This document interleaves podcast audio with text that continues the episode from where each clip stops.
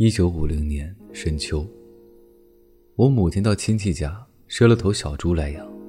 大约过了不到十天，亲戚家的掌门人来到我家，对母亲说：“我是来看弟弟的，顺便来收你赊的猪崽钱。”母亲说：“现在确实没钱，等筹到钱一定给您送去。”这位掌门人没有说行还是不行，接着。他指着我家的破屋说：“我的亲戚现在住的都不错，就你还住牛栏，这么破，这么矮，狗都跳得过去。”晚上父亲知道了，大发脾气，好像猪崽儿也听懂了似的，不停的叫。父亲骂母亲没骨气，怨亲戚无情，也恨自己没用，坚决要把小猪送还人家，宁愿饿死。也不低三下四。母亲没办法，要我同她一起在小猪脖子上绑了根绳，牵着赶回亲戚家。已是凌晨二时许，秋风瑟瑟，细雨绵绵。我在前面牵着小猪，母亲在后面吆喝。快走到村西两棵大樟树旁时，想到这里曾经枪毙过一个恶霸，一个反革命。那个恶霸被步枪打穿了胸脯。血肉模糊，那个反革命被手枪打碎了脑壳，脑浆迸溢。因曾亲眼目睹，感觉十分恐怖。顿时我双腿发软，走不动了，吓得哭了起来。母亲也难过的哭了，安慰我说：“不要怕，哪里有鬼啊？就是有鬼，也不会吓我们这样的穷人。我活了四十多岁，受过人的欺侮。”没有受过鬼的欺侮，我心里好像得到了一种从未有过的安慰，又好像吃了一颗壮胆药。再往前走了约一百米，又看见村里一个被邻村杀死的人放在棺材里，并用砖垒了一个小屋，说是报了仇才能下葬。我又害怕起来，但还是硬着头皮牵拉着小猪往前走。这家伙不停的叫，好像是为我们壮胆儿。为我们叫苦，亦或是抨击人情太薄。再往前走，要翻过一座山，走两里多长的山路。这时雨下得更大了，身上也湿透了。走在山路上，忽然窜出一只动物，不知是狼是狗，吓得我胆战心惊。母亲说：“不要怕，你是个大孩子了，畜生不会伤害我们。”快到西北边山脚下时，看到一大片坟墓，大大小小的坟堆，好像大大小小的土馒头。母亲说：“再走一会儿就出山了，有我在，你不要怕。”我想到母亲可怜，又呜呜的哭起来。大约又过了半个多小时，终于把小猪送到亲戚家。这时天才蒙蒙亮，掌门人淡淡的说。把猪关到栏里去。你们吃过早饭回去吧。我们全身湿透了，像落汤鸡，一夜折腾的够呛，连水都没喝一口，肚子早饿了。但母亲只轻轻的说了句：“谢谢。”我们还要赶回去。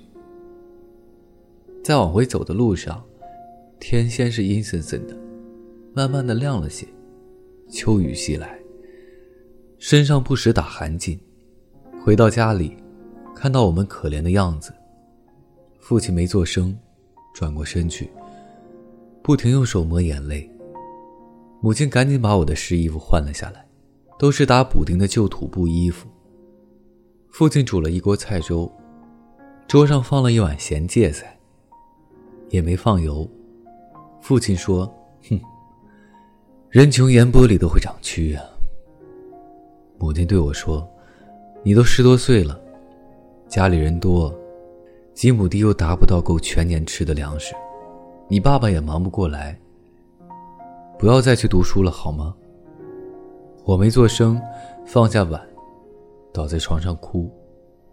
父母心软了，让步了，又说是同你商量，你要读就去读，反正我们穷。我爬起来，饿着肚子就往学校跑。母亲把我追了回来。这天傍晚，乌云密布，秋雨扑面。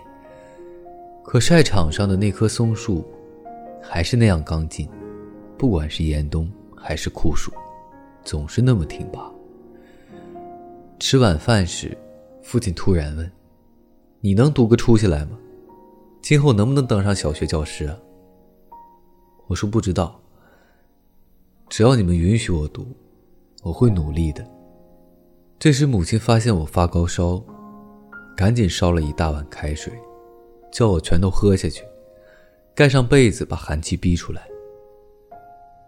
窗外秋雨仍下个不停，秋风从船板做的墙壁缝中往里灌，冷飕飕的。看到父母骨瘦如柴，岁月和苦难在脸上刻满了忧愁，我鼻子发酸，眼前一片漆黑。再看自己皮包骨头的手，像鸡爪子。皮肤像那两棵老樟树的皮。有人说，求人比登天难，人情比纸还薄。这虽不是生活的全部，却也道出了世态炎凉。童年经历的人间苦难，令我对生活在社会底层的人感同身受，格外关注弱势群体的生存状况。我自认为是个有情有义的人，尤其懂得知恩图报。提前和各位说一声晚安，一夜好眠。每晚睡前原谅所有的人和事，让每个睡不着的夜晚有一个能睡着的理由。每晚，我在这里等你。就这样。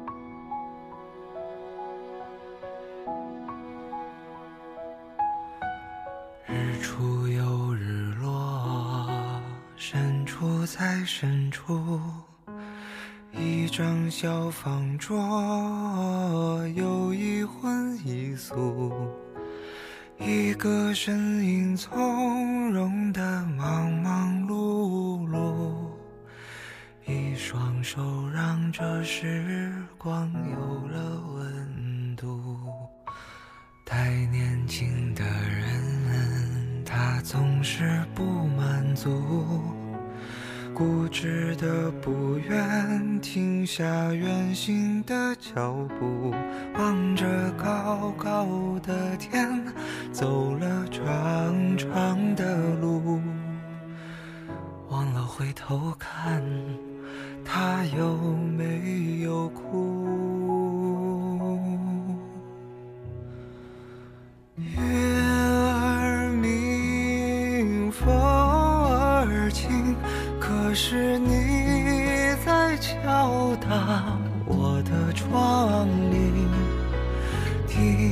到这儿你就别担心，其实我过得还可以。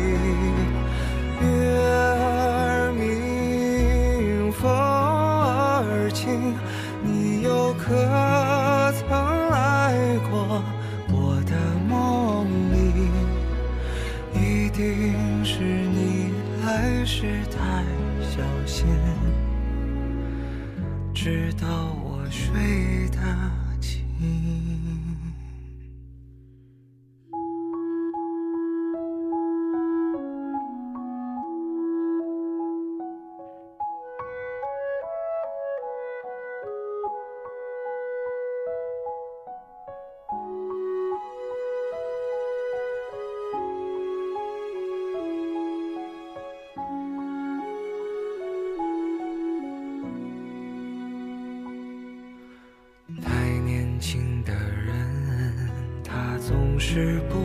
足，固执的不愿停下远行的脚步，望着高高的天，走了长长的路，忘了回头看，他有没有哭？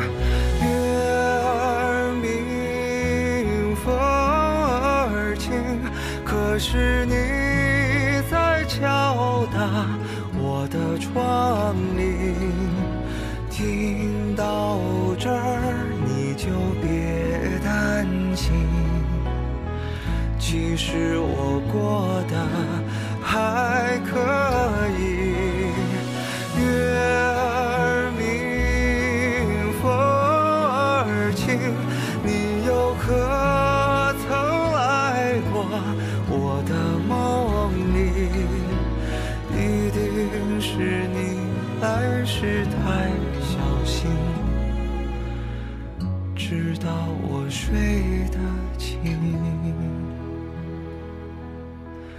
一定是你来时太小心，怕我再想起你。